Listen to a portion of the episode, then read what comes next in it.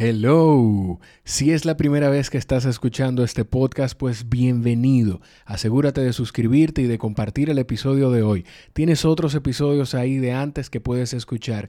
Y si eres de los oyentes asiduos del Coffee Break, gracias por estar ahí, gracias por compartirnos cada vez. Mi nombre es Jorge Chalhub, este es el Coffee Break y el episodio de hoy es muy especial.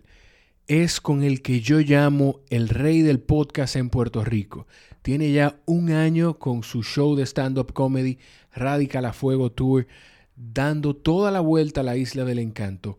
Y ya se viene a presentar, bueno, se vino a presentar a República Dominicana el pasado 14 de junio.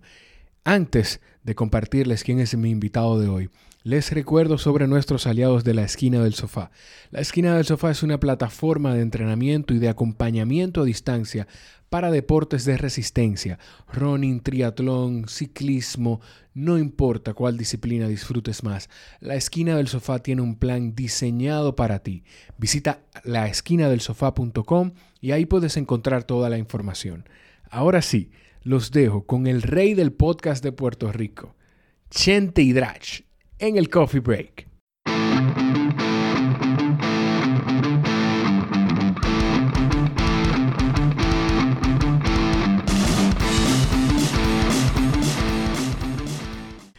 Yo le decía a Sheila que cuando Randy me dijo, prepararme como Sheila es mi esposa. Cuando Randy me dijo, esto se va en Puerto Rico, yo no debí decir que tenía esposa. Pero nada.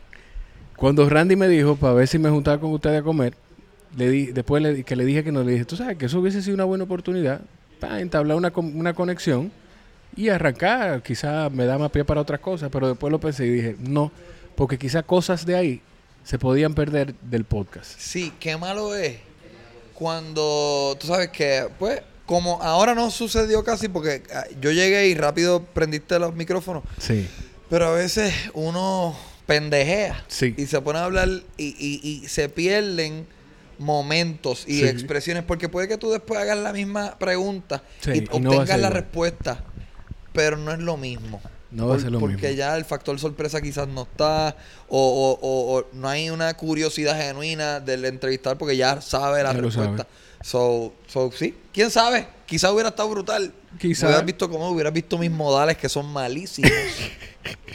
Embuste, yo, yo pienso que tengo buenos modales. Miren, ya ustedes conocen esa voz. Quienes son podcasters eh, y escuchan podcast en español, es muy difícil que no haya escuchado el podcast más triunfoso. Mira la camisa. Tengo una Triunfo. camisa que dice Ah. triunfo. Chente y Drach en el coffee break, Chente. Gracias por tenerme para mí. eh, se siente brutal. Ahora mismo estamos en el lobby de, de mi hotel. Del Weston. Y a continuación voy a hacer otra entrevista con Iván. Sí. Y se siente brutal. O sea, yo me siento que es casi un privilegio participar de, de tu medio. Porque Sí. tu medio es Sí. bien similar al mío Sí, y yo medio- sentirme libre y sentir que tú puedes empezar tu podcast hablando de que no fuiste a comer. Claro. O sea, hay, un, hay una libertad ahí bien chévere que está intrínseca en el medio. Y que tú puedes decir lo que tú quieras. No, va, no va a decirte un director de una emisora, hey, no me uses esa palabra. Brutal. O, o trata de no hablar de esto mejor y, y- o te corriste del tiempo de los comerciales. Eso es lo peor. Digo, no es lo peor, pero es lo más... Yo me siento bien distanciado de, de la realidad de tiempo cuando participo de algún medio tradicional Sí. y yo estoy bien embollado y veo a alguien detrás de las cámaras haciendo... indicándole al, anfitrión que Ya. avanza, que por ahí vienen los breaks. Es tan, lo veo tan, tan atropellado a mí que no estoy Sí. familiarizado con eso, que agradezco cada día más que, que tengo un podcast. Yo veo mucho, a mí me gustan mucho los late shows. O sea, Jimmy Kimmel, Jimmy Fallon, me gustan. Y yo veía el otro día una entrevista larga en un late show, son 10 minutos. claro. O sea, una conversación larga en un late show son 10 minutos. Sí. Y yo no me imagino entonces lo bien que se debe sentir una persona que realmente le gusta hablar, le gusta conversar y compartir, cuando le dicen, aquí no tenemos un límite de tiempo. son tan e- es tan poco tiempo que ellos tienen que hacer un pre-interview, Sí. una pre-entrevista en donde a- un tipo que no es el anfitrión del programa, Sí. otro alguien de producción habla con el invitado y le dice, "Bueno, ¿qué historias buenas tiene?" Pues mira, me- el otro día estaba en un aeropuerto y me pasó, ok, vamos a con, cuenta eso. Y, y- pero, Súper o sea, orgánico.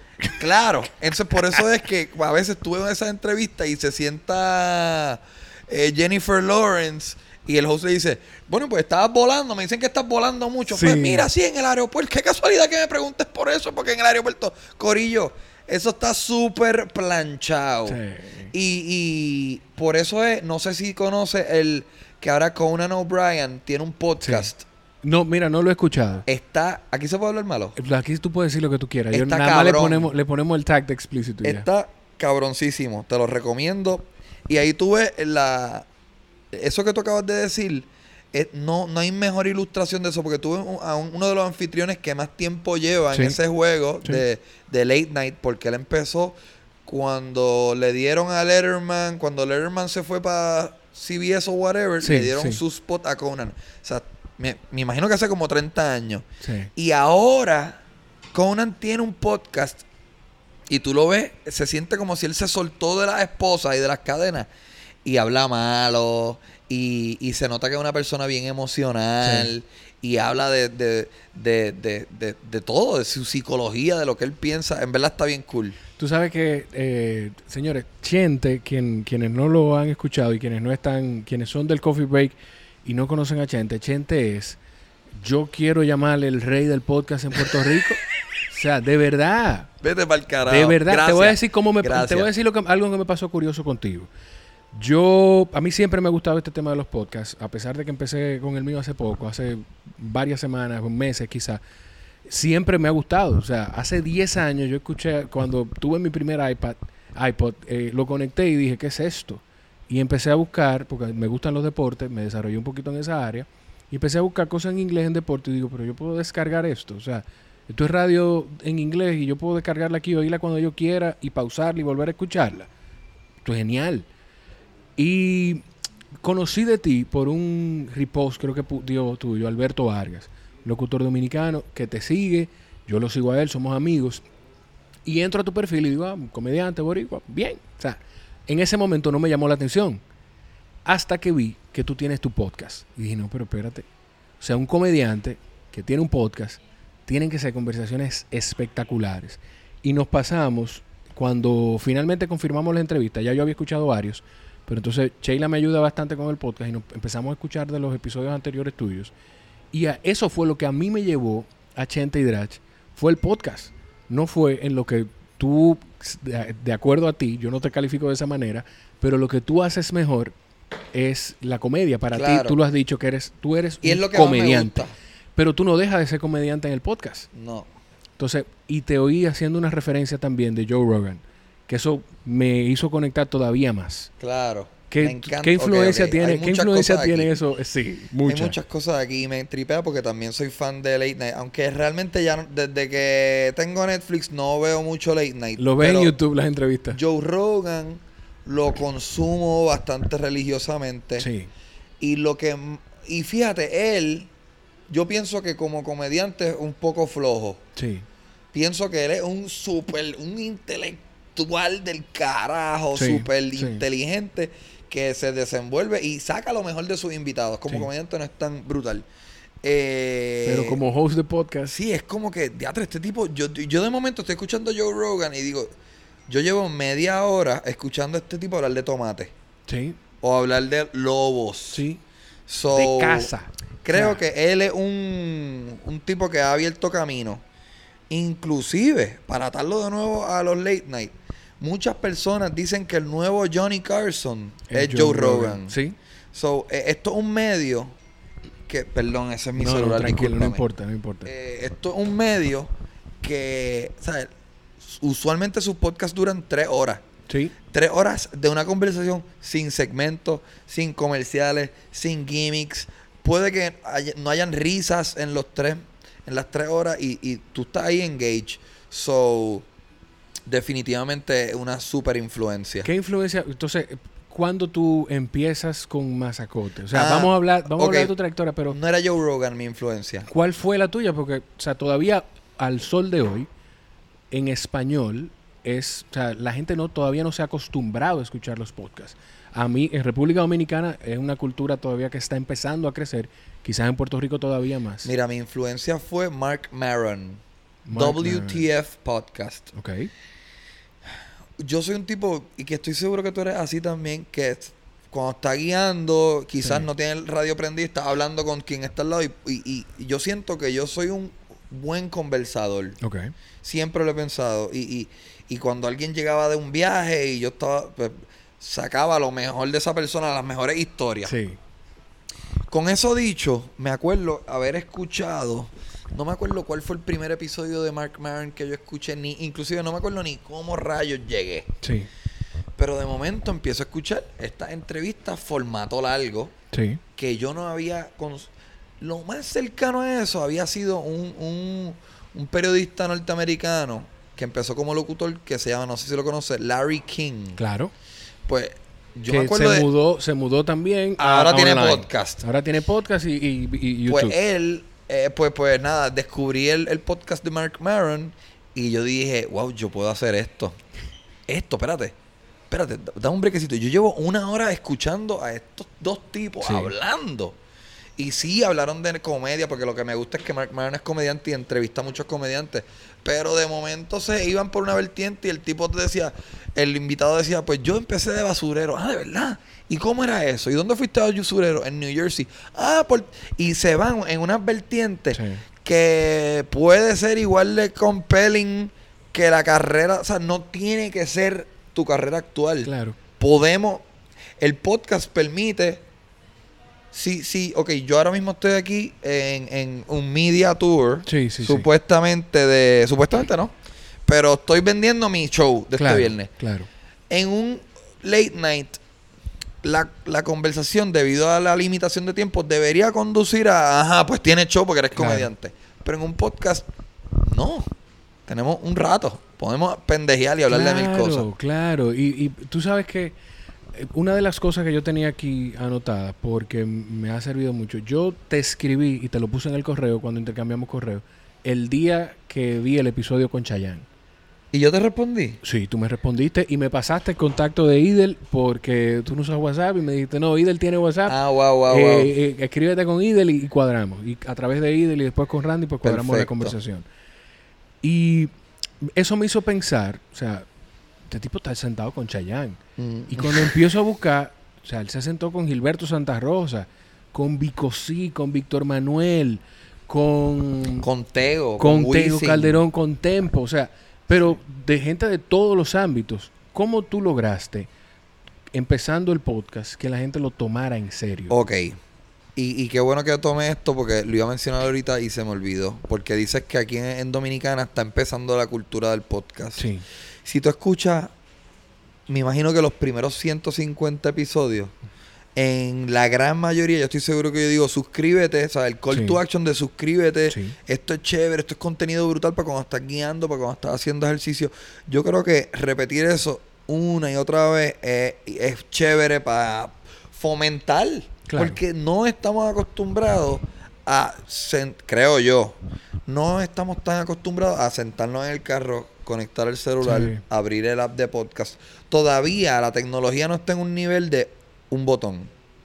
Yo creo que cuando en los carros hay una tecnología de un botón y estoy escuchando podcasts, ahí, ahí vamos a hacer un- A una amenaza real a la radio. Claro. Mientras eso no pase, pues hay, hay que fomentar esa cuestión. ¿Cuál fue la pregunta? Perdón. ¿Cómo, ¿Cómo tú conseguiste? Pero no que la Ah, audiencia pues ya, te tomara ya, en serio, sino que cuando tú llamabas a un invitado, Ya sé, sé, ya te sé. tomara en serio eso. Empecé.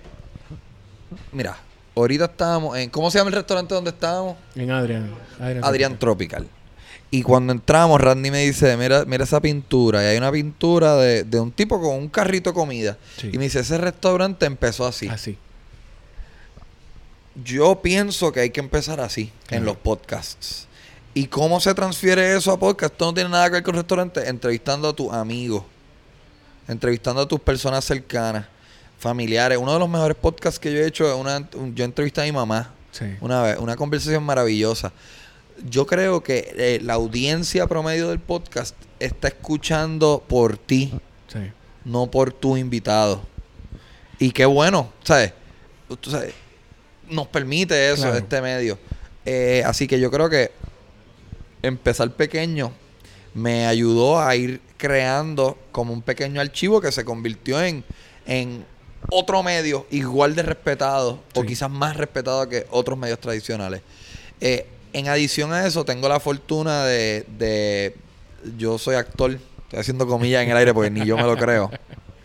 Y pues he compartido escena con grandes actores y bien temprano en el podcast, como que tú- me atreví a decirle: Mira, yo tengo este invento, Claro. un podcast. ¿Qué es un podcast? Eh, eh, es radio de internet. Pasa eso, hay que explicarle a la radio de internet. Y, Sí. y pero, pero, pero sin video. No, es que sin video. Pero ¿y quién va a ver eso? Créeme. No lo van a ver muchas personas porque no hay video. Para esa época yo no tenía, no ofrecía video. Eh, pero, pero mucha gente lo está escuchando. Y pero ¿y cómo? Ven y te prometo que la va a pasar brutal. Y no lo entendían. Hasta que están sentados al Y frente mío en una mesa y, y se dan cuenta un poco de la dinámica. O cuando terminan el podcast, yo lo subo y quizás alguien en la calle les dice, mano, escuché tu podcast con Chente. Qué brutal. Llegaron a unos lugares que, que no... O te conocí de una manera que no te había conocido. Claro. Sí, y, eso es lo que permite esto, o sea, que la gente puede hablar de lo que sea y como sea. Gente, tú, aprovechando el twist que, que esto permite, tú mencionaste ahorita el ejemplo de, ah, yo recogía basura, el, el ejemplo del actor. Pero tú, dentro de las tantas cosas que hiciste antes de hacer esto, tú fuiste DJ de un strip club. Sí. ¿Qué otra cosa tú trabajaste? ¿Y cómo tú, cómo tú caíste a ser DJ de un strip club? Eh, yo fui DJ, yo fui mesero. Sí. Inclusive, eh, de todos los trabajos que yo tuve, yo creo que lo más satisfactorio fue ser mesero, porque hacía mucho dinero. Y, y algo chévere que tiene ser mesero, similar a, a ser podcastero, Sí. es que se acaba el día y yo siento que se acabó el trabajo. Porque yo también fui publicista en la Sí. publicidad. Yo me iba para mi casa y todavía yo mañana, ya no he terminado ese Claro. trabajo. Se tardaba meses un proyecto Sí, en cumplirse. Yo trabajé en compañía de vaciado de pozos sépticos. Yo fui Eso chofer. Yo trabajé en, en recreación y deporte. Eh, eh, ay, yo tuve muchos trabajos. No puedo creer que me estoy quedando en blanco ahora mismo. ¿En qué, Bueno. ¿En qué momento entonces es que tú conectas para empezar en la comedia? ¿Tú entraste con, como actor y después comedia o fue comedia voy a y contar después porque es actor? una buena historia. Cuando a mí me... Yo trabajo en la compañía de vaciado de pozos sépticos. Sí, Yo me gradué de universidad. Yo estudié mercadeo. sí. Y mi primer trabajo en, temas de marketing fue trabajar en una compañía de vaciado de pozos sépticos. Pero yo vendía el servicio. Yo que tenía que coger el teléfono y, y vender el servicio. Hice un trabajo tan y tan pésimo que me votaron. Y me vi obligado a volver a casa de mi mamá. Esto fue 2008 por ahí, 2007-2008. Sí. Y esto con- eh, cayó al mismo tiempo que la economía se empezó a debilitar grandemente en el 2008, que por la burbuja del- de las bienes raíces Sí. en Estados Unidos, bla, bla, bla. Y pues yo me, me ¿sabes? de momento se apretó la cosa. Mi mamá tenía internet en la casa, yo tenía una laptop. Y un Que día, no era rápido porque no era Aeronet. Exacto, es una porquería. Es una porquería. Y eh, un día estoy navegando el internet, me imagino MySpace o quizás, no me acuerdo qué red social, y descubro el maravilloso mundo de los blogs Ok. escritos. Sí. Y en un abrir y cerrar de ojos abrí mi blog. Ese blog yo me dediqué a escribir cuentos.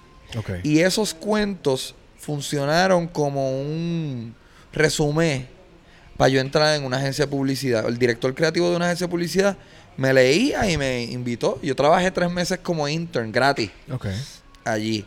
Y en esa, en esa agencia de publicidad descubrí, como que entendí la monetización de lo creativo. Ok. Cómo, cómo monetizar ideas. Y pues por ahí seguí. Eventualmente cogí unas clases de improvisación, hice videitos O sea de que tú YouTube. sabías, tú sabías que en algún momento ibas Sí, a ir y desde bien para allá. temprano, yo tuve, y esto se escucha pendejísimo de mi parte, como bien pomposo, pero tuve la visión Sí. desde aquella época de los blogs, estamos hablando antes del 2010, de, de yo ver el, el blog y entender que hay un valor publicitario ahí. Que yo decir, es más, yo me acuerdo que en el, en el peak lo veían 700, 700 uniques al día. Y yo decía, "Oh, mucho". diablo, espérate. Y, y haber pensado, 700 personas, wow, si yo pongo aquí un anuncio de Coca-Cola, Sí. Van a haber 700 personas que ven Que ese anuncio. Coca-Cola va a saber que lo ven 700 gente. y, y yo vi- tuve esa visión hace 10 años y me acuerdo que pensé que, que la revolución que todavía no ha sucedido, yo pensaba que el mundo se iba a digitalizar mucho más pronto de lo que ha sucedido. O sea, ese momento que dije, wow, esto puede llenarse de publicidad, yo no vine a monetizar mis redes como hasta hace tres años. Sí. So, me tardé siete años en hacer aquella visión más o menos realidad, ¿entiendes? So, so, sí, esa es más o menos mi historia. En, en- entre las personas que tú has entrevistado, eh, ya, o sea, tú lo dijiste en el episodio con Chayanne que era una, era una de las cosas que tú soñabas hacer Desde el principio. desde el principio. ¿Cuál es tu favorita de todas las que tú has hecho? Esta respuesta cambia a diario casi, ¿sabes? Ahora mismo... que te gustaba mucho un episodio con tu mamá. Sí, y, y- pero en términos así como de figura Sí. grande, déjame pensar. Porque la de Chayanne tiene un valor sentimental en mi cabrón por, por lo que representa y porque Claro. yo llevaba años y hice un video musical buscando esa entrevista. Pero déjame pensar, la de Tego fue dura. Yo entrevisté a Tego hace años y fue, fue como un primer paso hacia el mundo del género urbano que, que, que es bien monetizable Sí. realmente. Y, y es importante tener como el respect de los artistas para que en esa cultura hip hopera el, te la tienen que dar. Claro. Y, y creo que esa entrevista a Tego fue una semilla, una primera semilla bien importante. Como para que ese mundo también te Como que, respetara. wow, espérate. Te- Porque Tego es un tipo notoriamente privado. Sí. Conseguir una entrevista con Tego es una, una pendeja. Pero entonces tú has hecho entrevistas con gente notoriamente privada, porque Sí. entrevistar a Tego y a René, eh, a Residente, o sea, Residente, yo creo que otra eh, de ahí. Esa es, como dicen ustedes, Y- brutal. Y el, el contexto de aquella entrevista es importante porque fue después de la guerra con Tempo. Sí. Y hablamos de eso. Yo creo que esa ha sido la entrevista o la época en donde más nuevos escuchas yo he conseguido. Eso fue. ¿Tú, tú conoces un podcast llamado Serial? No. Cuando yo empecé a. By the way, esto para los fiebres de podcast, esto voy va a ser una no, lo buena. voy a buscar, pero es que, es que, óyeme, yo, le, yo creo que a Randy o a, a- a alguien le dije, o sea, gente comediante, y en la mayoría de los sitios lo van a entre- entrevistar como comediante. Pero mi interés en mi conversación con él es sobre esto. Te voy a contar algo bien nítido. Porque eh, te voy a. Antes de, de hablarlo, quiero decir que mi, mi serial, Sí. yo creo que fue esa época de yo cubrir la tiradera con Tempo y la, mi entrevista con Residente. Y digo mi serial porque fue una época que me trajo muchos escuchas nuevos de, de cantazo. Ok. Te voy a contar lo que es Serial. En el 2015, si no me equivoco, empieza este podcast que se llama Serial, un podcast norteamericano de NPR. Y fue el primer podcast de crimen. Sí, ya, yo, sí, yo sé cuál es. De Adnan Syed. eh, Un, muchacho, whatever. No voy a decir de qué se trata porque me voy a envolver aquí. Pero ese fue el primer podcast viral. Sí. Fue tan viral que fue el primer podcast que, que se lo tripearon hasta en Saturday Night Live, el Sí. programa. Hubo un sketch que se tripearon ese podcast. Y esto rompió un montón de esquemas. Fue tan grande el impacto de ese podcast que yo vi mis números incrementar. Cuando ese, ese podcast tuvo un impacto cultural tan grande que la gente lo escuchaba y decían, termina el podcast. ¿Qué más hay ¿Qué aquí en este app nuevo que acabo de descubrir que está en mi celular? Ah, espérate, que aquí hay una librería de otras conversaciones. Ah, wow, chente, pan. So, Sí. yo vi el impacto real. Eso fue un primer alce de, de escucha en el 2015. Y el otro alce grande fue Residente y toda esa época que cubrimos la tiradera de Tempo. Excelente. Eh, Chente, tú, en el momento en el que tú le dices a tu papá que vas a, tu, a tus padres, que vas a dejar la agencia, Ajá. yo voy a dejar esto, yo voy a hacer lo que me gusta. ¿Qué hace cuánto y tu papá ya pintaba? Sí, papi pintaba. Esto fue ese email que tú estás mencionando. Sí. Ah, fue por correo. Eso, eso fue un email que yo envié, que yo siempre he dicho que si algún día escribo un libro, posiblemente lo empiece con ese email. Eh, porque esto fue un momento cabrón en mi vida de... Sí. O sea, porque tengo la fortuna de haber grabado que, que- que existe un récord de un momento en mi vida que yo cogí un, un salto Que- bien atrevido. Del, twist. de- Exacto, de- existe esa prueba de yo haber cogido ese salto.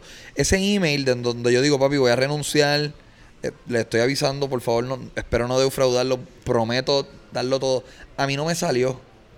O sea, yo renuncié en, esa ocasión y como a los tres meses volví a otra agencia. Eh, y estuve dos años más.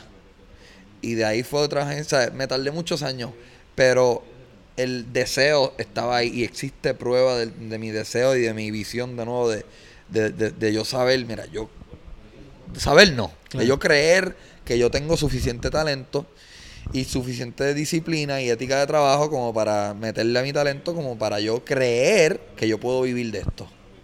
Mira, un- tú mencionas eso y me llama la atención porque, o sea, también es una enseñanza el tú decirle a la gente, mira, yo me atreví y cuando tuve que dar el paso atrás, no me importó, lo di atrás para coger ese impulso y volver para Y adelante. todo estuvo bien. Y listo. Lo mismo pasa. ¿Tú has hecho comedia? ¿Tú, tú haces? No, no, no, no, no. Pues mucha gente. Hago muy malos chistes. mu- mucha gente. Pero, pero te voy a decir algo. Sí, sí, una de las cosas que me, que me, que me da curiosidad poder hacer algún día es poder escribir una buena rutina y hacer cinco minutos. Pues mira, muchas, muchas no. Todas las personas que quieren hacer comedia, el miedo es el fracaso. Sí. O sea, no, no hay, en mi opinión, una mejor ilustración de, de terror. O sea, una mejor ilustración de enfrentar tu terror que hacer stand-up comedy. Sí. Porque dicen que uno de los terrores más grandes es el stage fright. Sí. Y pues, para hacer comedia tienes que enfrentar a ese temor. Claro. Y pues ese temor eh, realmente es que crees que, ay, ¿y si me va mal? Y si no Papi, se si te va mal no importa, y si no se ríen Claro. no importa. Yo me acuerdo la primera vez que a mí me fue mal. Creo que fue la tercera vez que me paré en un escenario. Y esto es un, un- un horror que tú tienes como, ay, yo espero que a mí nunca me va mal. Y, y yo, antes de que me fuera mal, en Buste fue como la sexta vez que me trepé. Yo me acuerdo que yo pensaba que yo era un super comediante. La primera vez que yo me trepé, yo dije, diablo, yo creo que yo nací para esto. Sí. Y la segunda vez que me trepé me fue bien. Yo, diablo, yo creo que yo soy un tipo súper talentoso. Sí. Y empieza a creértelo y empecé a creérmelo. Y cuando me fue mal, que era algo que yo estaba como que, ay, yo espero que nunca me vaya mal. Yo terminé y yo dije, ok, todavía estoy vivo, no pasa nada, nadie me tiró un tomate, nadie me miró mal, El- la vida continúa. Claro. Pero es bueno sobrevivir ese momento. Hay, hay que cruzar ese charco para tú mirar para atrás y decir, ok, eso no estuvo tan malo. No pasó nada. Eh, sí, eso. Tú sabes que dentro de, de las cosas, a mí me pasa eso que te pasa a ti ahora, como que uno se va, en un Mm. momento se va, se va, se va en, En una un viaje, tangente. en una tangente. Eh, ¿cómo, ¿Cómo tú te has, mira, ahora me, me fui de verdad, pero lejos. Hay algo que a mí me gusta de lo que yo he escuchado de ti, que es que tú, dentro de las conversaciones, principalmente cuando son con boricuas, tú, si hay un término muy de Puerto Rico, tú lo aclaras. Tú Claro. le dices a la gente, bueno, eso es tal cosa. El otro día te escuché con el Choli. Eh, el Choli es el coliseo que nosotros le decimos Choli aquí en el país. Eso tú lo haces consciente porque Te voy a sabes decir que te por qué lo hice. Dale. Lo hice porque en esa entrevista que tuviste, yo estoy hablando con un mexicano, Sí. que es César Millán, el, Sí. el encantador de perros. Sí. Y yo estoy consciente, yo, esto posiblemente, mi audiencia regular creo que es lo suficientemente, Ha sido no para es sofisticada la palabra, pero que conocen de mi Claro, cultura como para identificar lo que es el choli. Pero yo digo, ok, esto es un. Yo nunca he entrevistado a un fucking encantador de perros antes. Muy probablemente no lo vuelvo a hacer. Eh, el target puede que cambie aquí. Y esto es un mexicano. So hice la salvedad pensando en la audiencia de ese episodio Sí. en específico. Pero es interesante que mencione eso porque yo siempre estoy pensando en mi audiencia. Claro. Y no solamente para explicar eh, términos o palabras, sino para ilustrar algo visual que está pasando. Yo siempre estoy pensando en el formato audio. ¿Esta, esta cámara es tuya? No, no, no, eso es. eso Aquí es- estamos solamente audio. Estamos solo audio.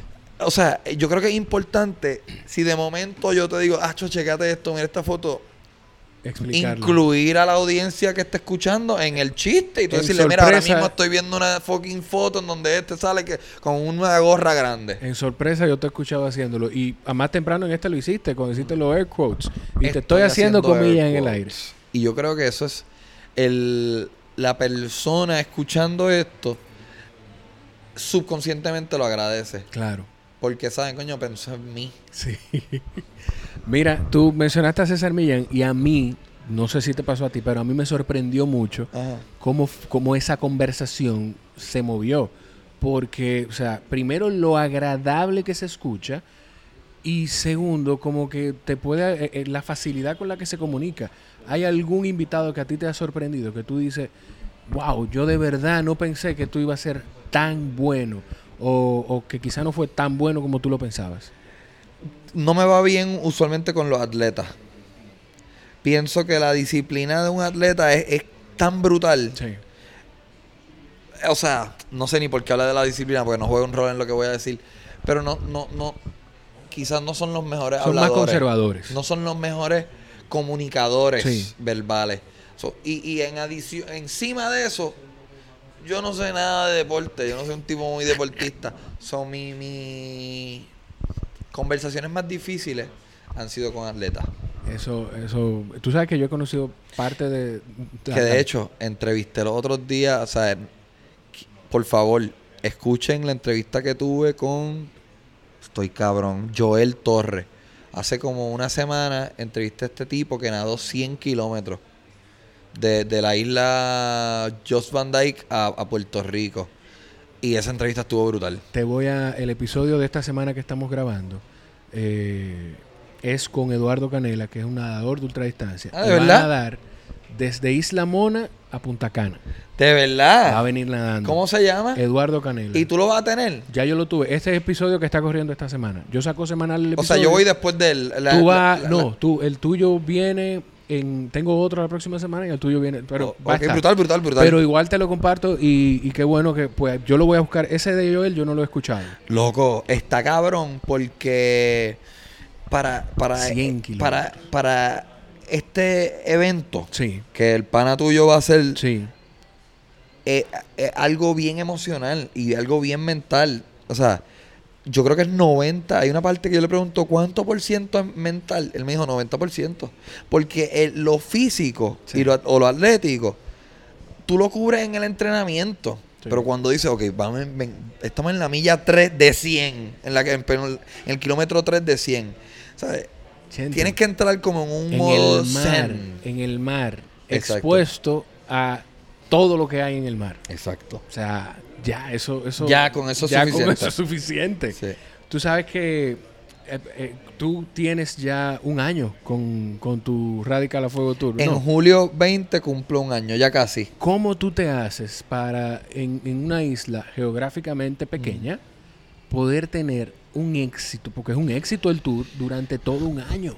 Ahorita estaba hablando de esto con Randy, el, el productor de, de acá de Dominicana. Randy Olin Es- que trae a Chente. Saludos, a Chente Randy. y. Eh, eh, eh, eso es lo, la maroma más complicada de ser un comediante, es que tú es complicado sacarle partida a la misma rutina. Sí. Sí, me explico. Noso- yo vivo en una isla 100 por 35. Eso quiere decir que yo, en teoría, no puedo hacer el mismo chiste muchas veces allá. Porque los chistes son como la magia. No puedes hacer la misma magia dos veces. Claro. A diferencia de la música. Que lo- los fanáticos de la música quieren cantar tu canción. Lo Ah, la escuché. 10 veces en el carro y la quiero escuchar ahora al frente tuyo y la voy a Sí. cantar contigo. Sí. La comedia no funciona así. Si la persona se sabe el, punchline, el chiste no va a funcionar. Claro. Y, y pues, obviamente, viviendo en una isla hay unas limitaciones geográficas que no permiten que yo esté años haciendo las mismas rutinas. Yo siempre he envidiado eso de, de los comediantes de Norteamérica. Sí. Un comediante en Norteamérica puede empezar en Florida con cinco minutos, subió, hizo 100 shows, llegó hasta Nueva York, hizo tres años de gira y cuando termine tiene un especial de una rutina super poncha. Yo, a medida que he ido pasando el tiempo y los años, he, he podido salir de Puerto Rico. Y Colombia. saliendo de Puerto Rico es que tú puedes verdaderamente explorar una rutina de una hora Sí. y, y, y moldearla, convertirlo en una obra de arte, que es lo que yo humildemente creo, siento que tengo. Yo creo que yo tengo la hora de comedia más explosiva que yo puedo dar en estos momentos de mi vida. Mira, hay cosas que yo no quiero que se, que se queden. Primero, antes de... Porque hay gente que se va cuando se despide... el- eh, no se quedan para, para la, la despedida del podcast. Ajá, ajá. Recuerden seguir a buscar el podcast de Chente. Si ustedes los que no lo han escuchado, Mazacote, by Chente y Drach, está en Apple Te Podcast. tengo noticias. ¿Qué? Cambié el nombre. Ahora ya no es Mazacote. sale solo Chente y Drach. Ahora es Chenti Drach. Sí. Por- y quizás tú sabes esto porque Sí, sí. eh, todo empezó con Mazacote, que es mi programa similar a esto, que es one on one, hablando de tú a tú con un invitado. Y eventualmente yo dije, no, ahora quiero tener un programa más como de comedia. E hice sesiones. Sí. Y de momento dije, ahora quiero hablar de cultura popular, reggaetón, hip hop, whatever. Eso es sorpresa. sorpresa. Y de momento yo empecé a visualizar el mi podcast, no como un podcast, sino como un canal de podcasts. Ok. Y pues para con, para consolidarlo todo mejor, cambié a Chenti Drach. Y ahora yo simplemente digo, síganme en todas las redes como Chenti Drach y en podcast como Chenti Drach. Y ahí hay un montón de contenido. Ahí hay más de 500 episodios de, de Mazacote que, Sí. y, y ahora entonces también todos los episodios de Todas las conversaciones, ¿sabes? Pero hay Las mejores conversaciones todas. que yo he tenido están ahí. Todas las conversaciones. Sí. Ah, Otra cosa que no quiero que se quede antes de, de despedir es cómo está Puerto Rico después de María y qué tan difícil fue hacer eso que tú saliste a hacer de, de llegar a contribuir a las comunidades de después de Eh, María. Puerto Rico está mucho mejor. Ya se siente que la gran mayoría de las personas tienen electricidad y estamos volviendo a algo similar a la vida antes de María. Eh, yo, para mí es un poquito difícil hablar así porque yo sea, estoy privilegiado, Sí. yo vivo en Santurce, en un área que estuvo bastante bien. Yo estuve como dos meses. Está cabrón también porque el tiempo pasa y uno se le olvida el Sí. backtrip que fue eso. Sí. Yo estuve dos meses, creo, sin electricidad y gente que estuvo muchísimo más. Dos meses sin electricidad y diciendo todos los días, mañana llega. Ajá. Mañana llega. Totalmente. Sí. Este, pero por ejemplo, si tú vuelas ahora mismo a Puerto Rico, del avión vas a ver todos los toldos azules de las personas que todavía no, no, sus, los techos de sus hogares no, no, no lo tienen, tienen un toldo azul. Sí. So, sí, está bien difícil la cosa todavía. Y, ah, como y yo lo que saliste, lo que saliste a hacer. Eh, mano, fue lo más impact- una combinación, una combinación de aburrimiento y sentir sentirte paralizado. Sentirte, ok, ya yo estoy en Miramar, en Santurce, tengo electricidad. La gasolina al frente de la gasolina que está cerca de mi casa está accesible. Ok, te metes en las redes. Tengo tengo redes, tengo Sí. internet. ¿Cómo está el resto de Puerto Rico? Ah, están jodidos. Pues puñetas, sal y ayúdalo. So, eso sucedió por una combina y, y también de ver que el gobierno no estaba haciendo mucho. Es sentirte útil en un momento en donde no hay mucho más que hacer que ayudar. Chente, eh, ya para terminar, tú te, o sea, tú estás consciente de- del impacto que, que tú provocas, que tienen los podcasts, que me imagino que hay mucha gente que ha empezado a hacer podcast porque te ha escuchado en Puerto Rico y fuera de Puerto Rico. Me O sea, sorprende cuando me lo dice alguien como tú, cuando veo a alguien como Iván que me lo dice por redes. Eh, o sea, en Puerto, obviamente me sorprende cuando cualquier persona me lo dice. Sí. Pero sorprende mucho que, que, aunque somos islas vecinas, Sí. que te lo diga alguien de otro país es cabrón. Eh, no me lo creo. Yo al final del día, yo cuando prendo los micrófonos eh, allá, yo me siento que estoy jugando. Y que este juego se, sea una inspiración, chacho, papi, para mí, yo, es un privilegio cabrón para mí. So, ojalá sigas, loco. ¿Tú te diste cuenta, o sea, tú, tú sabías que podía llegar a esto cuando No. empezó? ¿Te lo imaginaste? Eh, obviamente yo soy un tipo bien soñador. Sí. Uh, eh, pero mis sueños se enfocaban más. Nunca pensé en la posibilidad de otros creadores. Siempre pensé en. Y esto va a sonar bien egocentista, como que en, en quién yo puedo conseguir. Wow, espérate, yo puedo tener tantos. Personas escuchándome y se pueden enterar de tantos shows míos. Pero hay un side, hay una cosa por el lado que no, no preví. Y fue esto, que otras personas se pompen y se inspiren y, y hagan contenido cabroncísimo. So, no, no me lo esperaba. Y pasa como pasa conmigo, de que a pesar de que tú te catalogas, además de que eres actor, comediante y podcaster, tú te catalogas, publicista también, pero tú te catalogas como comediante. Pero para mí tú eres primero podcaster y has hecho una influencia entre la gente que hablamos español y que yo disfruto escuchar podcasts en inglés, pero es mucho más cómodo y mucho mejor cuando tú encuentras algo de calidad en tu idioma. Claro. Puedes hacer lo que sea. Y escucharte y verte y, tenerte aquí, dándole el espaldarazo al podcast y aquí haciendo el show, de verdad que es un honor, Chente. Brutal. Esto ha sido un placer y que se repita. Ya yo hablé con Randy, papi, hay que volver. Hay que volver a Dominicana. Así que yo creo que esto sale después del show, ¿verdad? Sí, esto sale pues después del show. Vuelve. Vuelvo. Síganme en redes. Vuelvo, Chente Drach. Búsquenlo, vuelve, Chente vuelve porque yo estoy seguro que fue un éxito el show. Yo lo, yo lo vi. Soldado, Corillo, soldado. Señores, gracias por estar ahí. Nos escuchamos en la próxima. Yo aprendí y disfruté bastante esa conversación con Chente. Ojalá ustedes también la hayan disfrutado. Estoy seguro que se quedaron algunas cosas, pero no importa. Eso nos da la oportunidad de tener otra conversación con él más adelante cuando regrese a República Dominicana o quién sabe, cuando nosotros visitemos Puerto Rico y lo visitemos a él y ahí del Extrox en Gallimbo Studios. Señores, recuerden compartir cada episodio que disfruten. Recuerden suscribirse y darnos a seguir en las redes sociales como el Coffee Break RD. Si estás en Apple Podcast, deja un review o deja un rating. Si estás en Spotify o en cualquier otra plataforma, comparte el episodio. No seas egoísta. Si ya lo disfrutaste tú, pues deja que otra gente lo disfrute. Gracias por estar ahí nos escuchamos en la próxima.